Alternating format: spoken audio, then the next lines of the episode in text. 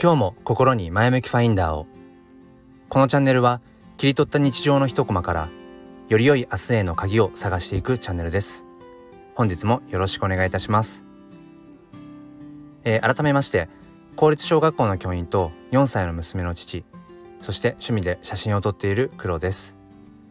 今日の放送はバランスという話をしたいと思います。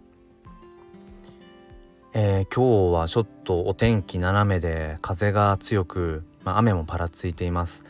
で雨の日って、まあ、ふとこんなこと思うんですがなんかこうあえて明るい色の服を着たいなって思うんですが皆さんどうですか？うんなんかね雨の日ってなんかこういわゆる差し色になるようなもの自分が持っている服の中でも割とこう鮮やかな色のものをどこかに取り入れたいななんて思うことが少なくないです。でこれなんでだろうなってふと思って多分それは僕自身の雨っていうその天気に対するまあイメージ深層心理じゃないけど多分そういうのがあるんだろうなって、うん、おそらく雨っていうものに対してネガティブなイメージを抱いているんだろうなって。でそのネガティブっていう中にも色味としてちょっとこう暗い印象、うん、薄暗い印象があって。それはこう曇り空っていうのかな。その雨雲のこう黒っぽいというか灰色っぽいそういうくすんだ色。そこからまあなんか発想されているのかもしれないし。でそこから転じて雨の日っていうのは自分の気持ちがちょっとこう下がりやすい、あのー、のかなっていうふうに多分思っていて。だからそこのえーと、心のバランスを取るためにこう服の中に明るい色を取り入れようそう考えてるのかなってちょっと思いました。うん、で僕は結構その服が好きで、まあ、今まあねその4歳の娘の父としてなかなかやっぱ自分のねこう服にお金をかけるっていうことは、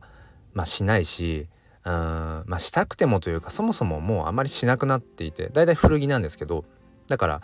服にそんなお金はかからないんですがでもやっぱり服を選ぶのは好きだしそれは買う時もそうだし着る時もね。うん。だから僕にとって服っていうのはすごく重要なもので意味を持っていてまあ書いてもなんだろう文字通り裸の状態にどんな服を着ていくかどんなものをまとっていくかっていうのは僕の中では裸の心にうんどんな要素をそこに重ねていくかっていうことに近いんですよね。だから自分が好きな服を着ているとかお気に入りの服を着ているとやっぱりそれだけでなんだか心がうーん満たされるというかね。うん。なんか今日も一日頑張ろうって思えるし、うん、だそういった意味ではえ僕にとってその服っていうのはあの大きな意味があって。なので、えーとまとめると雨の日に明るい服を着たくなるのはおそらく雨っていうところからきっと自分自身の気持ちがちょっとこういつもよりも下がり気味になる。でそれが分かっているから自分にとって重要なその服っていうところで明るめの色を取り入れることでこうバランスをとっているのかななんていうふうに思いました、えー、何か参考になれば幸いです、えー、ということで本日も最後まで聞いてくださりありがとうございました。それでは今日も良い一日をお過ごしください。ではまた。